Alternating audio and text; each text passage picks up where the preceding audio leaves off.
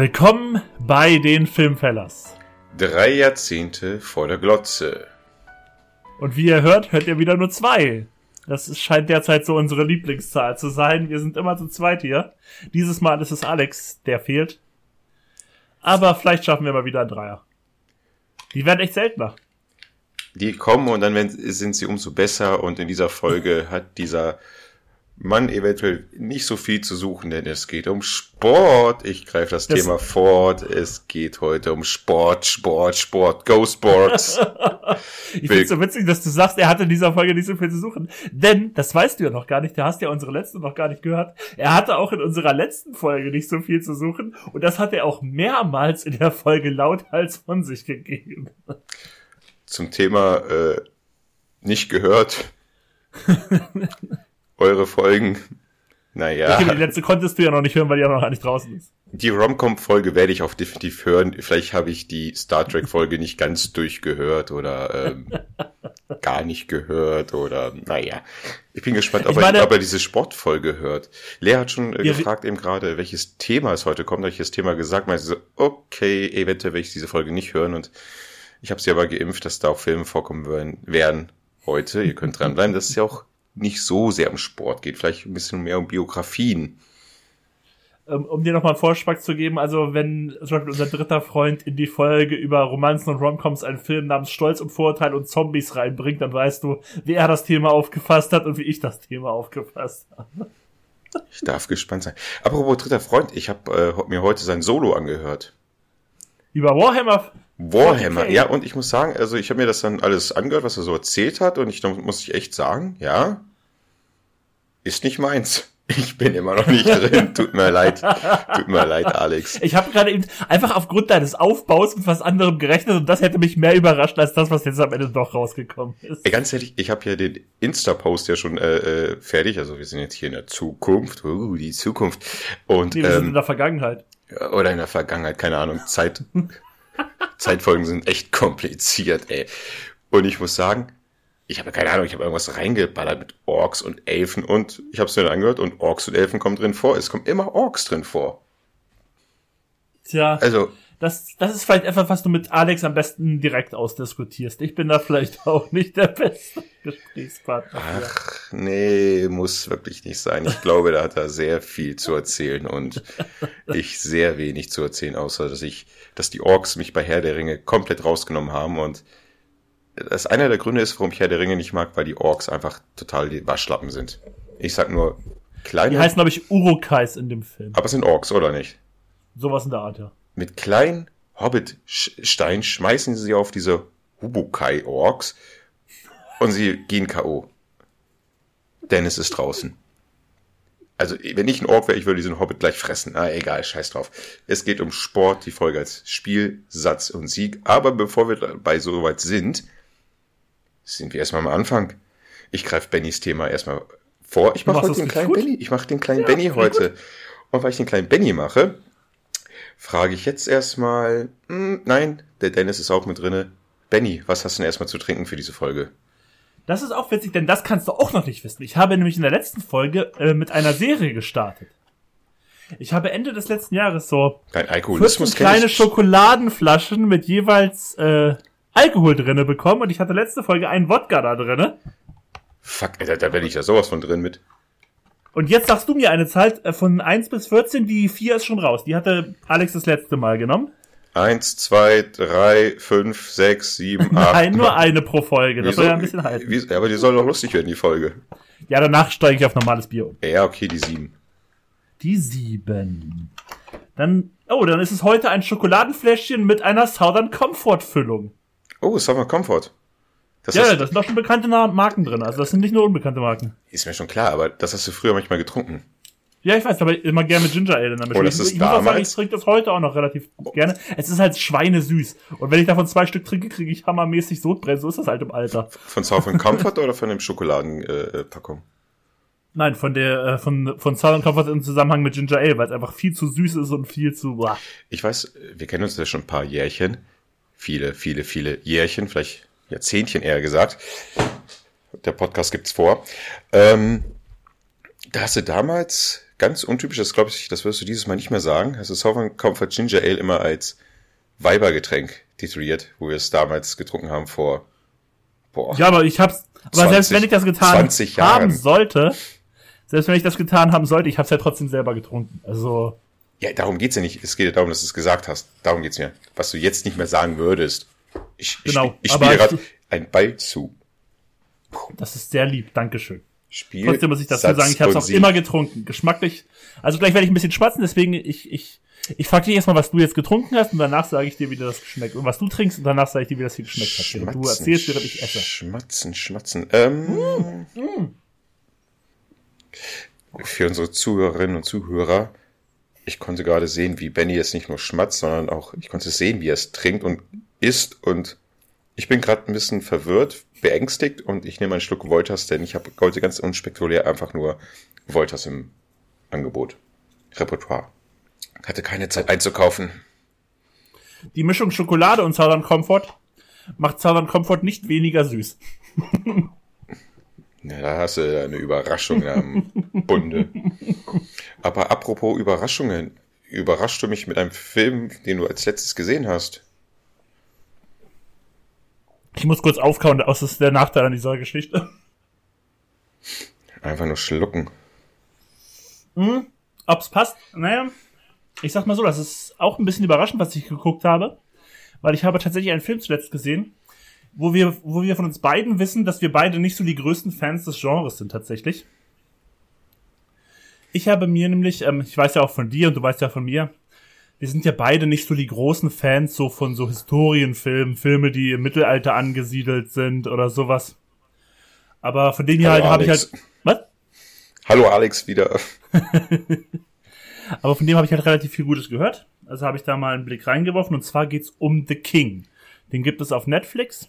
Ist, glaube ich, aus dem Jahr 2018 mit Timothy Chalamet unter anderem und Robert Pattinson und ähm, Joel Edgerton zum Beispiel und geht so ein bisschen lose um Henry den Vierten und Henry den Fünften. Also Henry den Fünften so gesehen dann Timothy Chalamet. Ist glaube ich aber nicht jetzt, ist jetzt nicht so die wahre Geschichte. Ist so ein bisschen so, ich glaube nach den Stücken so von William Shakespeare ein bisschen auch. Und ich muss sagen, ja, so für so einen Historienfilm, ich muss auch sagen, der Film macht mich jetzt nicht so zum super Fan davon. Ich fand den eigentlich ganz okay. Also ich fand den überraschend gut. Ich muss aber sagen, der Film, in der letzten Viertelstunde versucht der Film eine Storywendung mir beizubringen, bei der ich gedacht habe, so, okay, die habe ich mir in den ersten 15, 20 Minuten gedacht und ich habe auch nicht gedacht, dass das irgendwie so großes Geheimnis ist. War dann so ein bisschen meine Reaktion darauf. Ich habe die Biografie vom Heinrich V. zufällig jetzt nicht gelesen, aber diejenigen, die jetzt ihn kennen, wissen dann wahrscheinlich, was dann passiert. Nee, das, das, das ist, glaube ich, nicht so genau das Ding, was, äh, worauf, nee, nee, das nicht, das nicht. Also, es hat jetzt nicht mit dem überraschenden Tod oder sonst irgendwas zu tun, sondern eher was anderes. Ähm, na, auf jeden Fall. Aber ich muss sagen, wie gesagt, ich fand den gut. Ich fand ähm, Robert Pattinson da als äh, seinen französischen Gegenpart. Der hat gar nicht so viel Screentime, relativ wenig, aber der macht das. Der hat ist eine ziemlich eklige Rolle. Den fand ich irgendwie recht cool. Ähm, wie gesagt, ich finde, ich fand auch selbst, obwohl ich jetzt nicht der große Fan von dem Genre bin, fand ich, den konnte man sich gut angucken. Allerdings muss ich auch sagen, der geht da irgendwie zwei Stunden zwanzig. Ich glaube, wenn der irgendwie 1,50 gehen würde, würde der Film genau dasselbe aussagen und man hätte sich eine halbe Stunde gespart. Das ist so wieder so ein bisschen da, so in Erinnerung auch geblieben jetzt so. Denken sich die meisten Zuhörerinnen von unserem Podcast wahrscheinlich auch. also wie gesagt, der geht vielleicht ein bisschen zu lang hier und da, aber den kann man sich eigentlich ganz, trotzdem ganz gut angucken. Und es ist halt einfach so, Timothy Chalamet hat halt in seiner Filmauswahl derzeit eigentlich auch einfach viel, viel Gutes. Der macht halt selten einen schlechten Film und das passt dann auch auf den hier. Ich weiß, ich habe ihn damals angefangen zu schauen. Er wird es sehr, sehr ruhig erzählt. Ich wollte ihn noch ein bisschen weiter gucken, aber dann irgendwie kam ich nicht dazu. Aber er hat ja gute Kritiken bekommen, habe ich jetzt so in Erinnerung. Genau, genau. Das, das war auch ein Grund, warum der immer noch bei mir auf der Liste stand. Ich habe ihn zwar kam zwar bis jetzt noch nicht dazu, aber weil er eigentlich immer relativ gut wegkam, dachte ich so, jetzt hatte ich auch mal kurz Zeit, dachte ich so, okay, mache ich mal an. Und witzigerweise kamen dann irgendwann auch noch die Kinder dazu und da kamen dann irgendwie auch gerade etwas gewaltvollere Szenen. Das hat irgendwie nicht ganz so gepasst. Da musste ich ihn erstmal ausmachen. Zeig doch, dass du ein guter Vater bist. Du hast deine Kinder nicht ausgeschickt, sondern hast einen Film angehalten. Wunderbar. Der Preis geht an dich dieses Jahr. Ähm, Was hast du denn zuletzt gesehen? Oh, ich habe einen Film gesehen, aber den mochte ich sehr, den mochte ich sehr. Ähm, und zwar Inside. Inside ich habe den Film Inside gesehen, warte, ich, ähm, mit Willem Dafoe. Ach, der, der, wo er eingeschlossen ist da. Ah, ja. Richtig, ähm, von Basilas, äh, äh, Entschuldigung, Basilis äh, Katsupis. Äh, Storyline, also allein für mich persönlich muss ich erstmal erklären, ich habe damals die Trailer, oder den Trailer, beziehungsweise das Filmplakat gesehen, deine Trailer, und die Story her äh, kann man ja im Trailer schon sehr gut sehen. Ein Kunstdieb wird über einen Hubschrauber oder ähnlichem, nee, es war ein Hubschrauber in so einer Penthouse-Wohnung abgelassen. Er bricht dort in dieses Penthouse ein und soll dort ähm, Gemälde von Egon Schiele, Egon Schiele, doch, so hieß er, Egon Schiele stehlen. Ähm, unter anderem auch ein Selbstporträt und während dieses Coups sucht er dieses Bild und findet dieses Bild nicht. Und ähm, ähm, ja, und auf einmal geht der Alarm los, es läuft nicht alles nach Plan, er hat ja immer eine Verbindung zu seinem ähm, Kompagnon im Hubschrauber. Er versucht dann diesen Alarm ähm, abzulöschen, also zu, ne, zu ja, abzulöschen. Ähm, das klappt nicht. Er versucht dann auch diese Alarmanlage ähm, kurz zu schließen. Das ist eine, wie sich dann zeigt, eine sehr, sehr schlechte Idee gewesen. Und dann ist er auf einmal in diesem Penthouse eingesperrt. Und dieses Penthouse müsst ihr euch vorstellen, ist irgendwie für mich persönlich gefühlt so der feuchte Traum einer New Yorker Wohnung. es ist einfach mega stylisches, eingerichtetes, riesengroßes Apartment mit lauter Kunstgemälden, Bildern, ähm, die dann auch später im Film eine wichtige Rolle tragen, die halt so etwas aussagen, was da gerade passiert und hast du nicht gesehen. Und diese Wohnung ist halt so mega abgesichert, dass er nicht mehr rauskommt. Die Fenster und die Balkontür ist, ist, ist aus Panzerglas, lässt sich nicht öffnen. Die Wohnungstür ist aus eine mega massive Holz- und Stahltür, da kommt er auch nicht raus. Und dadurch, dass er diese Alarmanlage kurz schließen wollte, hat er auch den Kontakt zur Außenwelt ähm, außersehen kaputt gemacht. Und nun ist er halt in diesem Apartment eingesperrt. Und in diesem Apartment, der Besitzer, ein, ja, ein Kunsthändler, ein Architekt, selber habe ich das nicht so ganz herausgefunden, ist irgendwie gerade in Kasachstan, hat er einen mega Auftritt, äh, Auftrag und kommt sobald auch nicht wieder. Ja, und dann ist halt gefangen. Viel Essen gibt's dort auch nicht. Der Hausbesitzer, der Wohnungsbesitzer hat sich nicht so drum gekümmert, weil er nicht zu Hause ist. Und außerdem wurde das Wasser abgestellt. Und als er auch die Alarmanlage ja, kurz schließen wollte, hatte auch das ja, Heizung Klimasystem kaputt gemacht und die Wohnung wird immer wärmer und wärmer und wärmer und er hat halt mit Hitze und Wassermangel zu kämpfen und mit einer totalen Einsamkeit und er ist dann halt für, ich will nicht sagen wie lange, eingesperrt in diesem Apartment mit diesen Kunstgemälden, mit diesen unbezahlbaren, furchtbar teuer, natürlich bezahlt teuren Kunstwerken, aber wenig Essen, kein Trinken und ist auf sich allein gestellt. Tja, und ich habe es ja gesagt, Willem Dafoe spielt in diesem Film mit und er trägt diesen Film. Willem Dafoe ist für mich persönlich auch einer meiner Lieblingsschauspieler und was er da abgeleistet hat. Der Film hat zwar nicht so gute Kritiken bekommen, ich habe den Film auch weiterempfohlen, da wurde ich heute auch angesprochen von wegen, hä, ernsthaft, der Film, wieso habt ihr mir den weiterempfohlen? Grüße gehen raus an meine Schwägerin. Aber mich hat der Film gepackt. Also ich fand super. Es war ein Kammerspiel mit einer, mit einem Schauspieler, mit einem Protagonisten, der die Rolle einfach wahnsinnig gut gemacht hat. Ich glaube, Benny, du kannst es dir vorspielen, was da Willem Dafoe abgeleistet hat. Ähm, schauspielerische Leistung, auch, ich glaube, körperliche Leistung, was er da verbracht hat. Und ähm, der Film geht auf sehr viele Metaebenen hinaus in Sachen Kunst und was sie bedeuten für den Betrachter und was man halt selber herstellen kann. Ähm, und der Film hat auch ein paar eklige Szenen, die sehr, sehr, wo ich nie gedacht hätte, dass ich sie mal sehen werde. Ich habe sie gesehen und als ich es gesehen habe, musste ich erstmal zweimal gucken, wo ich mir dachte, okay, ah, würde ich sagen, darf ich sagen, Manny, oder ist es ein Spoiler, wenn ich irgendwas Ich glaube, lass es mal lieber, damit, falls ihn einfach jemand guckt, damit er genauso überrascht geekelt ist oder was weiß ich, wie du.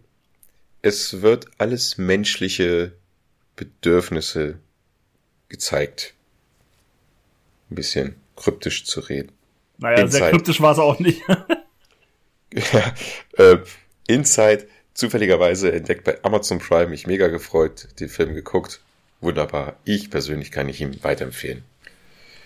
So. Ja, und bevor wir dann eigentlich zum Hauptthema kommen, dann wolltest du mal wieder eine Kategorie hier in die Folge reinbringen und deswegen überlasse ich dir mal kurz die Bühne. Ja, von dir hereingebracht, aber irgendwie leider nicht oft genutzt, benutzt. Ja, ähm, aber mir ist wieder was eingefallen und ich habe sogar einen Film, der bringt bisschen was zur Folge mitbringt. Und zwar lautet die Frage der Woche, wir haben immer noch kein stylisches... Kein Titel dafür? Nope. Äh, nenne einen Film, den du gesehen hast, mit einer komplett bescheuerten Handlung. Ich fange einfach oh, mal ich glaub, Ich glaube, ich habe den Film ein bisschen falsch ausgelegt, tatsächlich. Oh, ich fange jetzt einfach mal an und dann kannst du ja sehen, ob, okay. du da, ob du die Frage verstanden hast. Wir haben nicht drüber geredet, nur eine kurze WhatsApp-Nachricht äh, gemessaged. Ähm, und zwar heißt der Film Zum Teufel mit der Kohle. Oder Zum Teufel mit den Kohlen. Naja, ist egal. Äh, ein Film von 1985 ähm, mit Richard Pryor in der Hauptrolle. Der ist mittlerweile auch ja, verstorben von Pryor. Pryor, genau. Pryor. Verstorben 2005. Äh, John Candy hat auch mitgespielt. Auch schon lange, lange tot. Und zwar geht es darum, dass ein ehemaliger Baseballspieler von seinem Onkel 300 Millionen US-Dollar geerbt hat. Noch nicht. Und zwar hat das einen kleinen Haken. Entweder er bekommt eine Million safe oder, damit er die 300 Millionen bekommt, muss er innerhalb von einem Monat 30 Millionen US-Dollar verballern. Da gibt es aber noch ein paar Spielregeln. Er darf keinem davon erzählen. Er darf jetzt beispielsweise ähm, keine Kunstwerke kaufen und die zerstören, damit das Geld weggeht. Und er darf auch von diesen 30 Millionen nichts kaufen, was er im Endeffekt dann noch danach behält. Also er muss die 30 Millionen wirklich verschwenden, aber halt auch nicht irgendwie Auto kaufen, kaputt machen, Auto kaufen, kaputt machen, das geht auch nicht. Und er darf auch nicht, er darf nur ein Prozent davon spenden. Das ist die Handlung von diesem Film. Also einfach nur Geld verballern, das ist die Handlung des Films. Ja, natürlich, Geld verballern, natürlich ist ja ganz spannend. Äh, da wird so noch, dann gibt er noch was aus und für irgendetwas und dann wird eine Reklamation und kurz vor Mitternacht, dann kriegt er das Geld wieder und erst im letzten Moment, ich spoilere den Film jetzt einfach mal, weil ihr ihn nicht sehen müsst, und kurz im letzten Moment schafft er es doch noch, dieses Geld auszugeben und alle, ach, das ist komplett bescheuert. Komplett bescheuert. Einfach 30 Millionen zu verballern für Partys oder sonst was, damit er dann 300 Millionen bekommt. Ich, ich habe ihn nicht verstanden. Ich, das ist auch sehr, sehr lange her, dass ich den Film gesehen habe, aber er hat sich in mein Gedächtnis eingebrannt, damals schon. vor, ja, vor hm, 25 Jahren, als ich das letzte Mal ihn, glaube ich, mal gesehen habe, dass ich diesen Film damals schon als Kind einfach nur dumm fand. Als Kind, muss man sich mal vorstellen. Benny, Hast du die Frage? Ja, ich habe die, hab die, Frage wirklich anders verstanden. Ich habe die ah. so, irgendwie so interpretiert, so von wegen so, ähm, welcher gute Film, also gute Film, hat, wenn man ihn sich genau anguckt, eigentlich eine super saudumme Handlung. So habe ich ihn so ein bisschen ausgelegt. Ist auch interessant. Schieß los. Und da bin ich, habe ich mich da so nicht so, so ein bisschen so, dann habe ich mir gedacht, so ja, ich weiß, ich glaube, ich habe den Satz hier auch schon mal äh, gedroppt und ich glaube, der wurde auch generell schon mal von hier und da gedroppt. Aber dann gehe ich natürlich mit dem spektakulärsten U-Turn der Filmgeschichte. Wir fahren weg, wir drehen um, wir fahren zurück. Es geht natürlich um Mad Max Fury Road. Ja. Also es ist ein super Film. Mad Max Fury Road ist einer der besten Actionfilme der 2000er Jahre. Aber wenn man sich die Story halt einfach genau anguckt, ist sie, sie fahren von den Leuten weg, sehr spektakulär, sie kommen an, da wo sie hin wollten, sie drehen doch wieder um und fahren zu den Leuten wieder hin, von denen sie weggefahren sind. Das ist der Film halt so gesehen. Aber es ist halt die Machart, die den Film halt so besonders macht. Und deswegen war das so irgendwie der erste Gedanke, der mir kam, als ich einfach so an eine, eine dumme Handlung einfach gedacht habe, letztlich.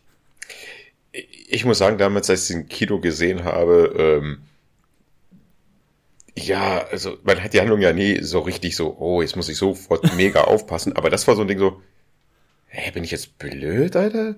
Habe ich ein Bier zu viel getrunken? Habe ich das nicht gecheckt? Das macht doch jetzt überhaupt keinen Sinn. Ja, aber im Endeffekt klingt es irgendwie wie ein ganz normaler, verplanter Samstag, wenn du irgendwie mit dem Auto rumfährst und dann fährst du wieder dahin, dahin irgendwie.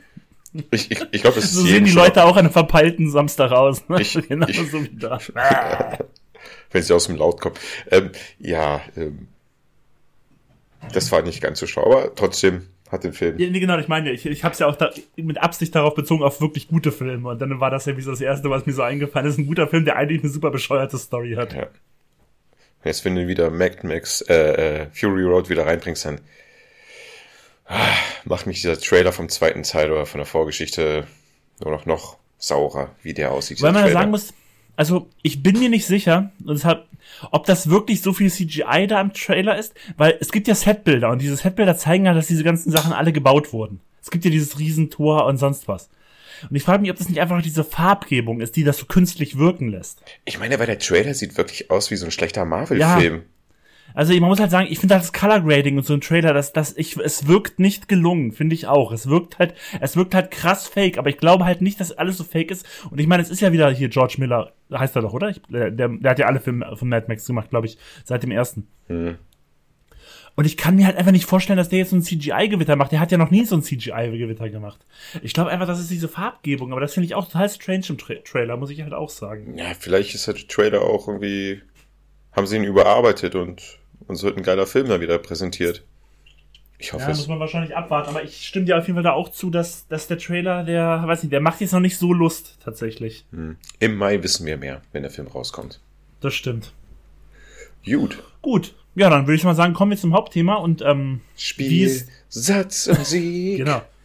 Wie es Dennis ja vorhin schon gesagt hat, warum es gar nicht so schlimm ist, dass unser dritter Freund heute nicht da ist, denn wir behandeln heute ein Thema, in dem er nie sonderlich interessiert oder bewandert war. Ein Schluck auf Herr ja, die Geschichte, die Sportgeschichte mit Alex, die hatten wir damals, glaube ich, schon zweimal hier ausgetreten, aber sie ist immer wieder witzig. und auf jeden Fall, ich hatte mich zum Beispiel. Dennis und ich dachten, wir bringen halt jeder ja heute so drei Sportfilme rein. Und das Witzige ist, als ich mir dann so meine Filme rausgesucht habe, ist mir erstmal aufgefallen, in wie vielen verdammten Filmfellers-Folgen ich schon über Sportfilme geredet habe, weswegen ich die Filme hier nicht wieder reinbringen wollte. Ich habe es mal kurz geguckt. Also ich hatte in Folge 6, Performances aus der zweiten Reihe, habe ich schon über Warrior geredet. Großartiger Kampffilm, auch geht auch um ein bisschen MMA-Turnier. Super, auch Sportfilm. In Folge 12, Filme auf Repeat, habe ich über Spiel auf Sieg geredet. Ein Basketballfilm, College-Basketballfilm. Großartiger Film, den kann ich mir immer wieder reinziehen. In Folge 13, nur eine Folge später, habe ich bei Filmen nach wahrer Begebenheit über Moneyball, das Thema hatten wir schon, Dennis kann mit dem Film nicht so viel anfangen, ich finde den Film super, habe ich, darüber auch schon geredet. Ge- Gefühlt hast du diesen Film mehrmals erwähnt und bei dieser Folge dachte ich so, oh, bi- bitte bring Moneyball nicht rein. Bitte, bitte, bitte nicht Moneyball, Alter. Dann habe ich, glaube ich, schon in mehreren, in zwei oder drei äh, Folgen bei zuletzt gesehen über Haikyuu, die Anime-Volleyball-Serie gesprochen. Also ich habe hier schon häufiger Genauso- Sport, Film und Serien reingebracht. Entschuldigung, Moment, genau dasselbe wie bei Moneyball. Ich will nichts über japanische Volleyballer wissen, ey. Du verpasst was. Ist halt einfach so. Ist so. in Ordnung. Kann ich mit leben. Und auch, und deswegen kannst du ja jetzt mal sagen, einfach mal, oder nee, weißt du was? Ich mache heute meinen Anfang. Weil mein erstes Thema passt nämlich ja ganz gut rein. Ich habe nämlich kurz vor der Aufnahme noch zu Dennis geschrieben, so, hm, ich glaube, ich werfe meine Filme nochmal um. Spoiler, ich habe es nicht getan. Ich bin doch Ah. bei den Filmen geblieben, die im Doc standen. Dankeschön. Und ähm, das erwähne ich jetzt so, weil äh, mein erster Film, Schrägstrich Filmreihe, haben wir auch schon sehr häufig. Ich habe auch schon in einer Folge über den vierten Teil gesprochen. Ich habe auch schon in einer Folge über den ersten Teil gesprochen. Und wir haben schon häufiger mal über die Spin-off-Serie gesprochen. Und jetzt wollte ich alle zusammen einfach nochmal reinbringen. Einfach weil es eine der Filmreihen ist, die den Sportfilm generell im Hollywood-Kino groß gemacht haben. Ein Sportfilm, der einen Oscar als bester Film gewonnen hat. Bestes Drehbuch. Dadurch ging die Karriere von Sylvester Stallone auf, ja, ich rede hier schon wieder über die Rocky-Creed-Reihe. Und ja, was soll man dazu sagen? Wie gesagt, ich habe auch hier bei den Filmfeller schon häufiger über Rocky geredet. Rocky ist eine Filmreihe, mit der ich groß geworden bin. Die hat so ein bisschen meine Liebe zum Film begründet. Ich habe mir als Kind so häufig die Filme reingezogen. Ich weiß auch nicht, das war einfach so, diese ganzen Trainingsmontagen, Trainingsmontagen ist ja generell so ein Ding, was sich auch durch sehr, sehr viele Sportfilme zieht. Das war also auch so ein bisschen der Startschuss für Trainingsmontagen, kann man fast sagen, in Rocky, weil kaum einer hat das so stilistisch so gut rübergebracht mit der perfekt passenden Musik. Und deswegen Rocky, Filmreihe geht halt darum, Rocky Balboa eigentlich schon ein, ja, ein Amateurboxer, der es halt bis in seine 30er jetzt noch nicht zu, zu großem Ruhm oder großer Karriere gebracht hat, bekommt halt im ersten Teil die Chance gegen den amtierenden Weltmeister zu boxen, weil der am Underdog die Chance geben möchte. Apollo Creed. Apollo Creed, da haben wir auch schon den Namensgeber für die Spin-off-Reihe. Und in der dann später ähm, Rocky auch einen Trainer spielt. Und es geht dann halt sehr viel um, ja, Rockys Karriere weiter, um seine, wie er seine Frau kennenlernt oder auch sein, über seinen besten Kumpel Paulie, gespielt von Burt Young, mit seinem Trainer Mickey.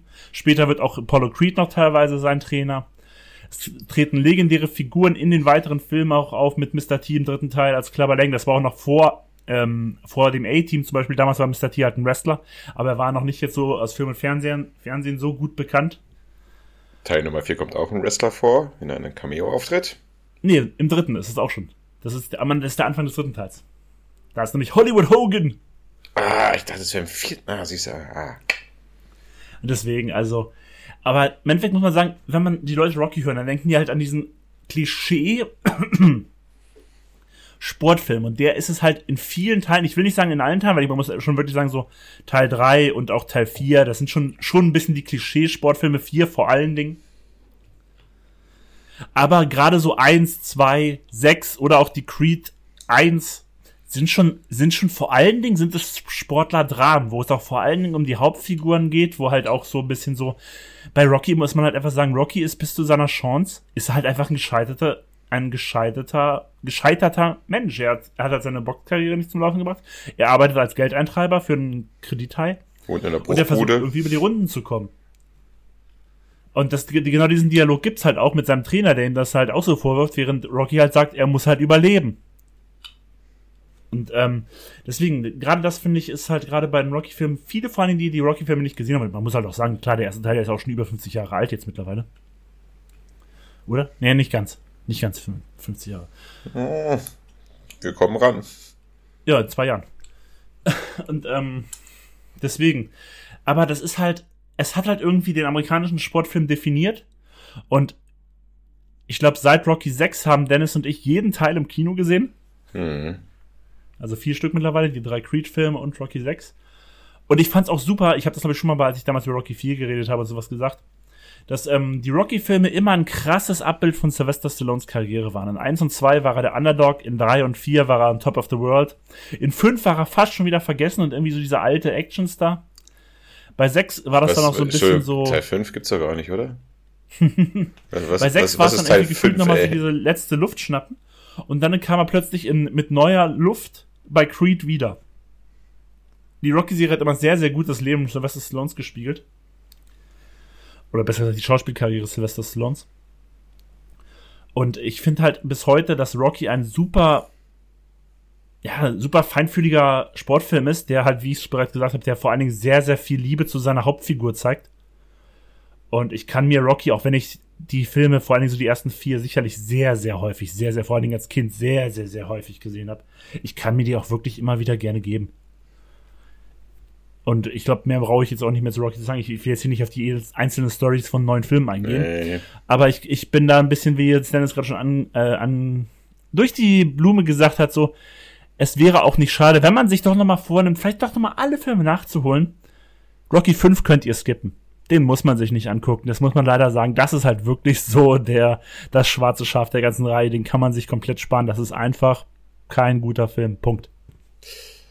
80er Jahre Bullshit. Ja, ich muss sagen, äh, zu dem Thema von wegen, warum Rocky vielleicht bei den Leuten, die es ihn nicht gesehen haben, man kam ja in so einem Wisch, Sylvester Stallone nennen, mit Rocky und Rambo. Und selbst wenn du beide Filme nicht gesehen hast, hast du durch, ja, Bilder irgendwie so einen muskelgepackten Hero 80er Jahre American Ronald Reagan Typ da vor dir. Und er vermischt das so ein bisschen und du denkst dir einfach, Apollo ist auch, äh, Apollo, äh, Rocky ist auch einfach nur so ein hirnloser ähm, Action-Boxer. Und das ist ja nicht, das ist ja wirklich, wie du schon sagst, ähm, ist ein Drama.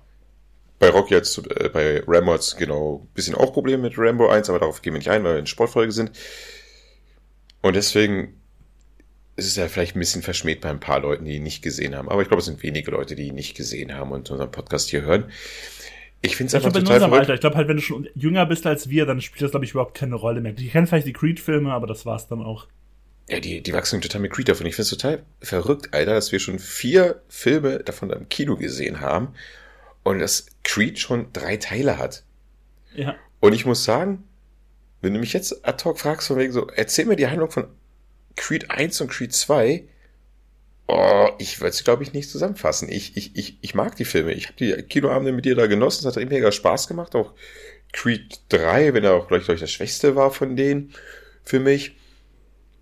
Irgendwie waren die schon cool. Irgendwie hat er schon echt Spaß gemacht. Aber es verwischt bei den Rocky-Filmen. Okay, Hulk Hogan habe ich kurz in den falschen Film gerade gepackt. Aber da weiß ich komplett, welche Story da passiert. Beim Creed ist es so ein bisschen vermischter, aber vielleicht liegt es daran, dass wir älter werden und ähm, es zu viele das ist Filme halt gibt. leider, ne? Man behält sich irgendwie immer besser die Sachen, die man als Jugendlicher gesehen hat, als die, die man später guckt. Das ist komischerweise einfach so. Ja. Aber scheiße, wenn Creed 4 rauskommt, gehen wir in Creed 4 rein, ey. Auf jeden Fall. Und Rocky, ich muss sagen, ab Rocky Balboa und den Creed-Teilen ist Rocky Balboa irgendwie der, doch der Schwächere, irgendwie der, doch der dümmste, also von der Endbox. Ja, Szenerie. aber ich muss immer noch sagen, also klar, du, ich stimme dir schon zu, wahrscheinlich auch einfach, weil es ja da um den Gealterten geht, der diesen Showkampf macht. Da ist die Fallhöhe halt einfach nicht so groß, wie es bei den Creed-Filmen ist, wo da halt noch eine richtige Aufstiegsstory erzählt wird auch. Ich muss aber sagen, dass Rocky Balboa mit dieser Szene an der abgerissenen Eishalle, die kriegt mich halt immer wieder. Die ist halt so emotional. Ich weiß nicht, die ist von wegen, wenn er dann, wenn Paulie zu ihm sagt, dass ähm, Rock gut zu Adrian war und er selber halt nicht war. Das ist so eine Closure, auch wenn man sich den ersten Film anguckt, wie scheiße Paulie Adrian da eigentlich behandelt. Das, das, das Ja, es, es, es tut mir leid, ich habe im Kino eine Zwiebel geschält. Es tut mir leid, Danny. Deswegen, also die Szene, die, die, ist, die, ist, die ist tatsächlich, auch wenn, wenn ich auch sage, natürlich Rocky Balboa ist jetzt, gehört jetzt vielleicht nicht in die Top 3 Rocky-Creed-Filme, aber die Szene, die finde ich halt super. Die, muss ich echt sagen, die kriegt mich halt immer wieder.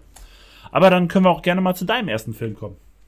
Ja, äh, du hast es gerade genannt, äh, äh, einen kleinen Showkampf. Und äh, darum geht's bei meinem ersten Film. Denn mein erster Film ist The Battle of Sexes. Ähm, wir sind beim Tennis gleich wieder. Gerade Australian Open laufen gerade. Halbfinale äh, findet morgen statt. Und wenn diese Folge rauskommt, sind die Australian Open schon längst vorbei. Ist ja egal. Also, Battle of Sexes gegen jede Regel. Es geht um die Tennisspielerin, ich wollte gerade sagen Boxerin, die Tennisspielerin Billie Jean King, die ein ähm, ja, Tennismatch gegen Bobby Riggs austrägt. Aber das ist gar nicht mehr so das Wichtige in dem Film. Denn das Wichtige im Film und die Storyline ist halt, äh, wir sind in den 70ern. Billie Jean King hat gerade die ähm, US Open gewonnen und sie fordert halt vom Tennisverband mehr Geld, mehr Antrittsgelder, weil die Tennisspielerin ja genauso viele äh, Zuschauer, Zuschauerinnen ins Stadion, in die Halle, aufs, ans Court lockt.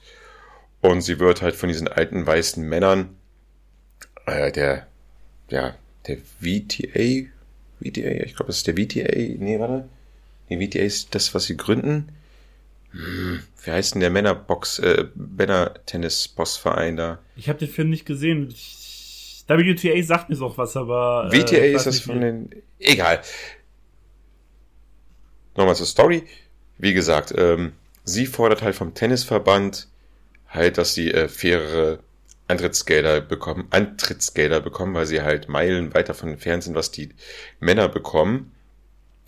Und der Sch Vorsitzende, gespielt von, ähm, warte, Bill Pullman, einer meiner, ich finde den als Präsidententyp äh, bei Independence Day einfach so passend und auch in dieser Rolle passt er so gut als Präsident dieser Tennisvereinigung. Äh, lehnt es halt lächelnd ab, lachend ab da und tut ihr ab und ähm, naja, alte weiße Mann-Getue.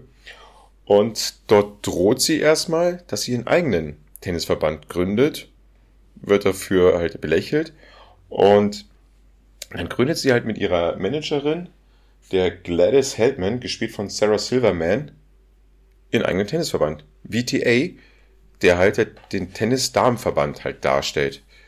Und sie schaffen dann auch, die Managerin schafft halt ähm, Sponsoren anzubringen. Ich glaube, das ist der erste Sponsor, ist eine Zigarettenmarke, die auch dann freundliche paar Zigaretten sponsern lässt. Und sie schaffen halt ähm, eigene Tennisturniere auf die Beine zu stellen. Mit eigenen Klamotten, mit den Tenniskleidchen. Es geht ein bisschen fernab von der alteingesessenen weißer, weiße Kleiderordnung. Dort werden die Kleider ein bisschen moderner, es kommt Farbe ins Spiel und somit generieren sie halt Zuschauer und auch die Aufmerksamkeit. Unter anderem auch halt die Aufmerksamkeit von Bobby Riggs, ein, ja, in den Mitte 50er-jährigen ehemaligen Tennisspieler, der halt auch extrem mit zwei Dämonen zu kämpfen hat. Einmal mit seinem Chauvinismus und dann mit noch mehr mit seiner ähm, Spielsucht. Und er wird gespielt von Steve Carell, auch einen, den ich immer wieder gerne sehe. Und er sieht das also mit einem missmütigen Auge, wie hier Billie Jean King, gespielt von Emma Stone, halt, tja, die Massen generiert. Und wie er halt so ist, als Showman, er ist halt einer, der halt sich gerne präsentiert, laut redet und wunderbar dargestellt von Steve Carell. Es macht einfach nur Spaß, wenn er Screentime hat, ihn zuzuhören und ihn zu sehen. Ähm, bietet er halt, oder sagt er vom Fernsehen, ja, egal, was sie da auf die Beine stellen, jeder Mann ist besser als jede Tennisspielerin. Ich kann jede besiegen. Und ähm, fordert sie halt heraus in so ein Tennismatch. Das kommt erstmal nicht zustande. Er schafft auch erstmal ein Tennismatch mit einer anderen Tennisspielerin zustande zu, äh, zu, zustande zu bringen mit Mar Margaret Smith Court. Und dieses gewinnt er auch. Im Film halt sehr zum Entsetzen halt von äh, Billie Jean King.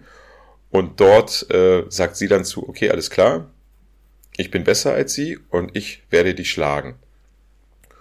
Und somit läuft das halt diesen Film halt auf dieses Finale hinzu, auf dieses Tennismatch, was es auch wirklich gab. Also was ich erzähle, ist no, das, keine... Das, das hast du jetzt noch nicht explizit gesagt. Das ist halt ein Film nach einer warmen Begebenheit. Dazu komme ich noch. Ist ein kleiner roter Faden von mir heute. Äh, ah, okay. Dieser Film ist wirklich nach einer warmen Begebenheit. Diese VTA existiert ja wirklich.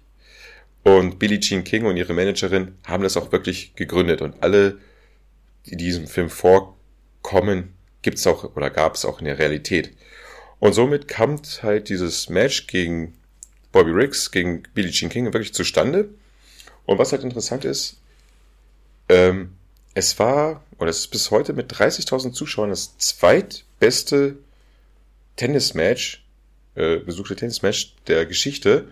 Und mit, ich konnte es gar nicht glauben, aber ich habe es wirklich gelesen, weltweit zu diesem, ja, es war natürlich ein Showmatch, ist klar. Ich habe 90 Zuschauer, es liegt ja an daran begründet, dass die meisten Tenniscourts ja gar nicht so viel Zuschauer reinpassen. Aber zur heutigen Zeit wird, kann ja ruhig auch mal ein Fußballstadion umgebaut werden. Siehe Halle, äh, hier Handball-EM. Ja. Ne? Davon Was abgesehen. Das ja ne? noch nicht so gemacht. Aber trotzdem, deswegen finde ich ja die Zeit so krass. Es ist ja schnell gemacht. Eishockey-Match sind auch Hallen. Zack, in ein Footballstadion rein oder in ein Football, äh, Fußballstadion, genauso wie beim Handball und hast du nicht gesehen. Oder Basketball ist ja alles möglich in der heutigen Zeit mit den Arenen, Multifunktionsarenen. Und sage und schreibe, 90 Millionen Zuschauer weltweit vor den Fernsehern. Okay, das ist krass. Das war ein richtiger, richtiger, richtiger Straßenfeger. Richtiges Ding. Wie das Ding im Endeffekt ausgeht, sage ich euch jetzt nicht. Aber es gab noch ein drittes Match, das gab es in den 90ern. Ähm, wollte ich auch mal gerade sagen. Gott. Navratovlia? Ja. Martina Navratilova. Bin kein Tennis. Ich. Navratilova. Ja, richtig. Navratilova. Als ich klein war, hat meine Mutter wirklich tatsächlich sehr, sehr viel Tennis geguckt und ich habe dann immer mal wieder mitgeguckt. Das war natürlich so die große Zeit von Steffi Graf und so weiter. Monika Seles. Genau. Martina Hingis. Gegen das sollte, das dritte Match sollte eigentlich, ähm, ja, da waren mehrere Namen im Spiel. Eigentlich sollte sie gegen John McEnroe auch spielen. Ah, das wäre sehr interessant gewesen, aber sie wollte nicht gegen ihn spielen und Connors wollte eigentlich gegen Monica Seles spielen, aber das kam auch nicht zustande. Ähm, aber zurück zum Film. Was halt Spaß macht, ist auch wirklich der Film mitgetragen halt durch Emma Stone und Steve Carell, die ihre Rolle da wirklich gut machen. Ich sehe die beiden Schauspieler und Schauspielerinnen immer gerne. Und es ist so ein bisschen, für mich so ein bisschen viel Good-Film. Der ist gerade auf Disney zu sehen. Ich habe ihn auch letztens so ein bisschen zur Hälfte gesehen und es macht Spaß. Man sieht so ein bisschen 70er Jahre Flair, wie das, wie der Tennis da in den 70er Jahren ist und natürlich auch, was die Frauen damals dann zustande gebracht haben. Für mich einfach kein wahnsinniger guter Film, so ist es nicht, aber guter Sportfilm, der beides Ich habe ihn ja nicht gesehen, aber ich wollte ganz kurz, weil du gerade ihn kurz erwähnt hast, einfach nochmal weit, ganz schnell einen Shoutout machen zu einem weiteren Tennisfilm, den ich jetzt hier nicht reinbringe, aber nur mal kurz erwähne, Hm. weil du gerade den Namen McEnroe gedroppt Gegen, hast. gegen, gegen, gegen, warte, warte, warte, ich komme dahin, ah, gegen diesen Norweger da. Björn Borg. Schwede war er. Äh, Oder Däne? Ich weiß nicht genau. nee, nee, nee, den auf keinen Fall, dann, dann Ja, Schwede. Genau, äh, Borg McEnroe ist auch ein, tatsächlich ein recht echt guter Tennisfilm mit äh, Shia LaBeouf als äh, John McEnroe und so einem ihre isländischen Schauspieler, ich weiß gerade nicht, wie der heißt, der ist äh, relativ unbekannt, der spielt. Prater Jortjov. Jule? Nein, ich habe sie gerade stehen, Sverja Gudnason. So. Sieht ein bisschen aus wie ein etwas platt gedrückter Michael Fassbender. Auf, Ähm. auf jeden Fall klingt der Name auch, auch, auch ausgedacht. Aber kann ich ja mal zu meinem zweiten Film kommen, denn tatsächlich, okay, meine erste Filmreihe war das jetzt nicht. Aber meine anderen beiden passen dann in einem Punkt zu deinem Film, weil meine anderen beiden sind auch nach wahren Begebenheiten. Und unser meinen zweiten Film haben wir wie vier Rocky-Creed-Filme auch zusammen im Kino geguckt. Und ich glaube, das war damals so ein Film, da bist du irgendwie ein bisschen mir zur Liebe mit reingegangen, weil ich dich gefragt hatte, ob wir den gucken wollen. Und du bist einfach mitgekommen. Und es geht nämlich um Rush von Ron Howard ist der, oder? Ich habe habe ich jetzt den Regisseur vergessen, aber ich glaube, ja, das ist der Ron Howard, der eigentlich so viele Liebeskomödien gemacht hat. Der hat nämlich 2013 den Film Rush gemacht, in dem es um die Rivalität zwischen den Formel 1-Fahrern James Hunt und Niki Lauda geht. Und ähm, ja, wie gesagt, es geht halt um die, es geht vor allen Dingen um die Saison 1976. Da war, wo, wo Lauda vorher schon mal Weltmeister war, aber die beiden haben sich halt vorher schon in der Formel 2 gegenübergestanden und die treffen halt über Jahre immer mal wieder aufeinander und halt in dieser einen Saison spielen oder fahren die beide wirklich gegeneinander um die Weltmeisterschaft. Das sind halt, halt die beiden überragenden Fahrer in der Saison 1976. Und ähm, ich weiß nicht, wer von euch die Personalie Niki Lauda kennt. Dem kann ich sagen, ja, genau das passiert auch in der Saison 1976. Und was der Film vor allen Dingen auch so herausstellt, ist auch so ein bisschen die unterschiedlichen Persönlichkeiten und Herangehensweisen der beiden an ihren Sport oder auch so an das, was sie halt dann so, wie sie halt zum Rennen stehen, wie das drumherum für die jeweils läuft. Und dass sie, auch wenn sie Rivalen sind, dass sie irgendwie dann auch irgendwie doch Freunde wurden, werden, irgendwie dann auch sind. Es gibt dann am Ende auch nochmal so einen schönen Monolog von Niki Lauda. Und der Film, ich glaube, der war ja auch ein paar Mal äh, tatsächlich Oscar nominiert und Golden Globe nominiert. Daniel Brühl war ja so der, der den Niki Lauda verkörpert als deutscher Schauspieler, war sogar als Schauspieler für den Golden Globe nominiert. Chris Hemsworth spielt übrigens James Hunt, das habe ich noch nicht dazu gesagt. Ich glaube, dann sind da noch ein paar weitere bekannte, auch vor allem deutsche Spieler auch noch ein bisschen dabei. Ähm, Alexandra Maria Lara. Danke, auf den Namen kam ich gerade nicht. Und dann spielt ja, glaube ich, hier die Freundin von James Hunt, ist ja auch hier, Olivia Wilde, genau. Und da kommen hier und da noch so ein paar Gesichter drin vor. Und man muss halt wirklich sagen, der ist halt ähm, optisch gut gemacht. Also die alten Formel 1-Szenen, die sehen gut aus. Und es ist halt wirklich so, es ist halt auch, der, Film ist halt Schauspielerkino. Ich finde halt wirklich, dass Chris Hemsworth und äh, Daniel Brühl halt vor allen Dingen so die unterschiedlichen Herangehensweisen ihrer, ja, ihrer Echtwelt-Vorbilder ziemlich gut ähm, rüberbringen. Und ja, ich, ich mochte den Film. Ich kann ich, ich hatte damals schon Gutes über den Film gehört. Deswegen habe ich hab da, damals zu dir auch gesagt, lass uns den Film mal angucken.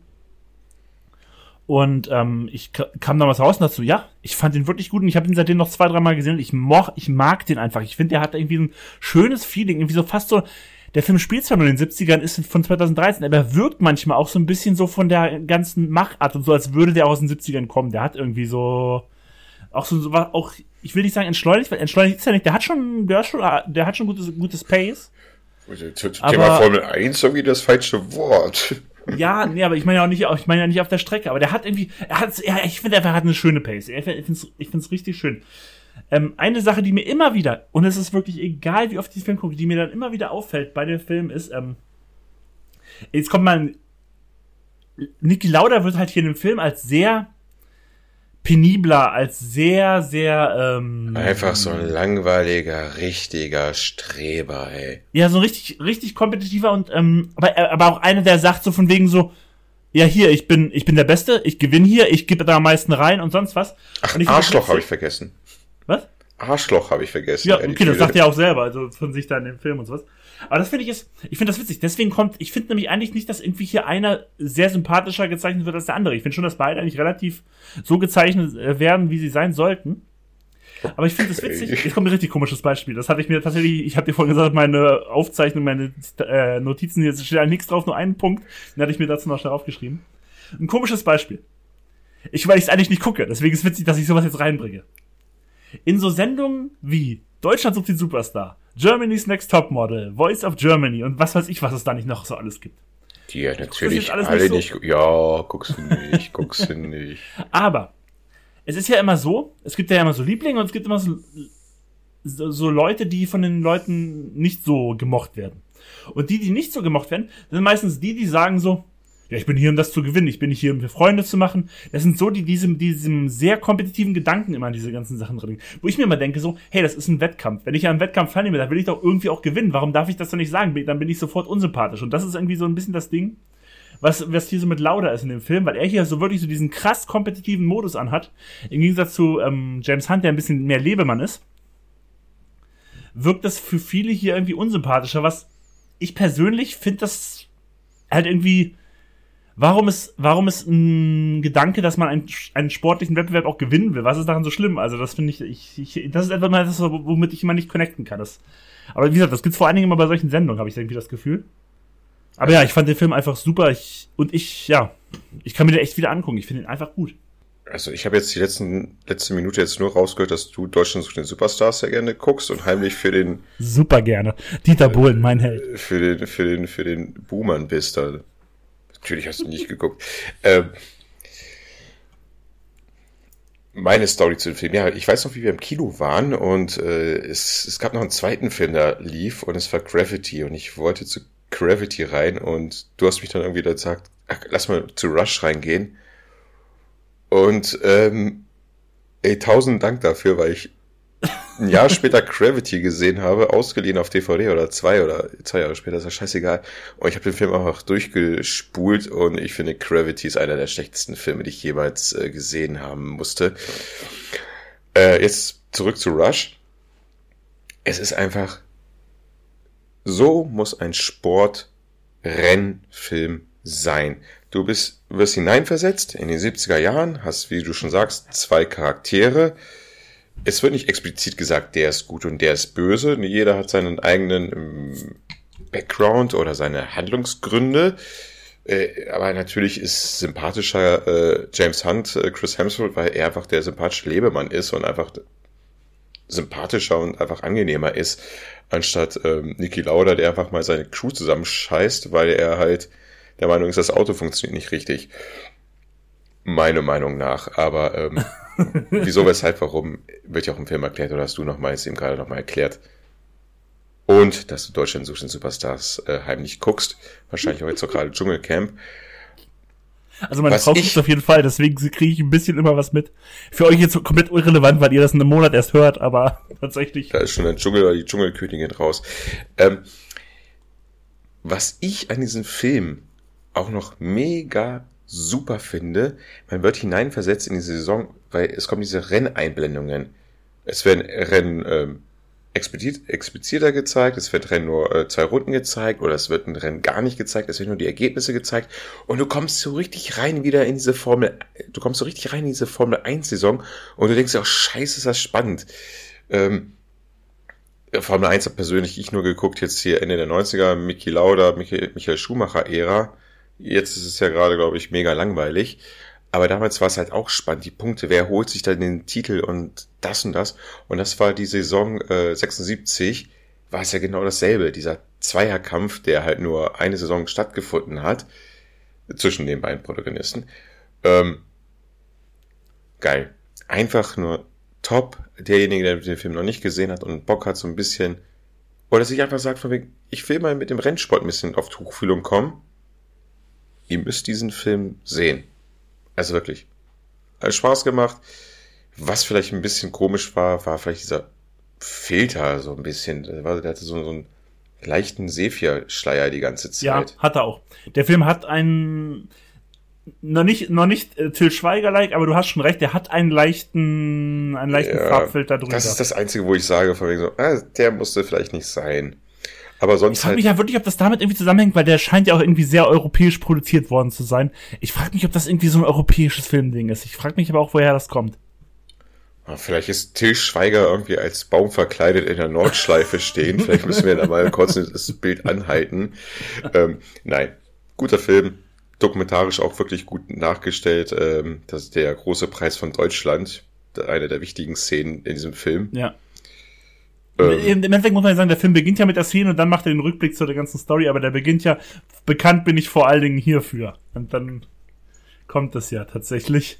Aber eins muss ich sagen, da hat mich der Film auch nochmal richtig gecatcht. Das war, ähm, das war dann auch Niki Lauda, der dann am Ende dann erzählt hat von deren, ja, Rivalität ist halt, man setzt Rivalität auch immer gleichzeitig mit Feindschaft irgendwie aus. Genau. Was natürlich Aber man kann ja auch unter Freunden eine Rivalität haben, so. Ja, ganz klar, Rivalität, dieser Begriff ist komplett so negativ belastet. Was er eigentlich ja nicht ist. Auch nicht positiv, er ist irgendwie, Ja, man will was halt er ist. besser sein als der andere, aber das heißt ja nicht, dass man den anderen nicht mögen muss. Heißt ja per se nichts Schlechtes und nichts Gutes unbedingt. Ne? Egal. Ich habe den Film auch gemacht, hätte ich auch fast äh, genommen heute. Gut. Ich muss, echt sagen, ich muss auch wirklich sagen, das ist auch eine meiner größten. Ich meine, klar, ich hatte ihn dir vor allen Dingen damals vorgeschlagen, weil ich gehört habe, der sollte gut sein. Und ich generell, ich muss halt auch sagen, ich bin auch nicht der riesen Formel 1 Fan, vor allem nicht mehr. Ich hatte meine Phase auch so wie du, Ende der 90er, Anfang der 2000er, wo ich wirklich großes Interesse an der Formel 1 hatte. Morgens Aber aufgestanden, das Finale von äh, Ja. Japan geguckt, der große Kreis von Japan. Oh, wer holt sich das Ding jetzt? Mika Häkkinen oder Michael Schumacher oder so. Genau. Ja, das ist halt bei mir auch lange, lange vorbei. Aber ich hatte halt damals gehört, dass der gut sein sollte und ich hatte da irgendwie richtig Lust drauf und ich muss auch echt sagen, eine meiner positivsten Kinoüberraschungen, das war wirklich ein Film, den ich bis heute, zehn Jahre später, elf Jahre später, und ich finde den echt immer noch super. Also da kann ich auch echt nichts gegen sagen. Aber dann kannst du ja mal gerne zu deinem letzten Film tatsächlich schon. Mann, wir fliegen ja wieder. Haben wir nur zwei Filme?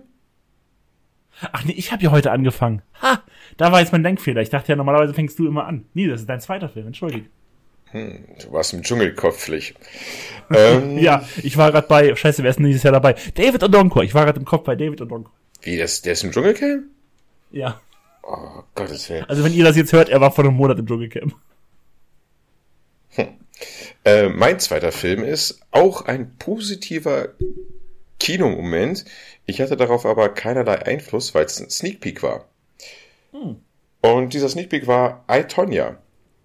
Die Biografie, ich habe es ja erwähnt, vielleicht ist es ein kleiner roter Faden bei mir. Es ist auch nach einer wahren Geschichte äh, erzählt wird die Geschichte, oder sie wird auch ein wenig selbst erzählt, von Tonya Harding, gespielt von Margot Robbie, mittlerweile, glaube ich, von allen jetzt bekannt, ähm, eine Eiskunstläuferin in den 90ern. Und dieser Film hat ein bisschen was Besonderes. Ich weiß nicht, da draußen, die Leute, die uns gerade hören, ob sie äh, Tonya Harding kennen Ob Oder Sie ob sie- Geschichte kennen dazu. oder ob sie Nancy Kerrigan kennen. Das wollte ich gerade fragen. Wer ist, ich weiß, du hast dir wahrscheinlich jetzt aufgeschrieben, aber hast du den Namen von ihr auf dem Schirm, auch wenn du es jetzt hier nicht irgendwie aufgeschrieben hättest? Ich finde irgendwie, ihr Name geht immer so ein bisschen unter. Also der Name von Nancy Kerrigan, ich sage jetzt mal nicht, was die in dieser Story ist. Man erinnert sich häufig immer an Tonya Harding, aber nicht so an, an Nancy Kerrigan, wobei man vielleicht sie auch Also eigentlich verbindet man die doch beide immer. Und das ist halt, naja. Also ganz ehrlich, ich kann es ja erzählen, weil, come on, Alter, es ist über 30 Jahre her.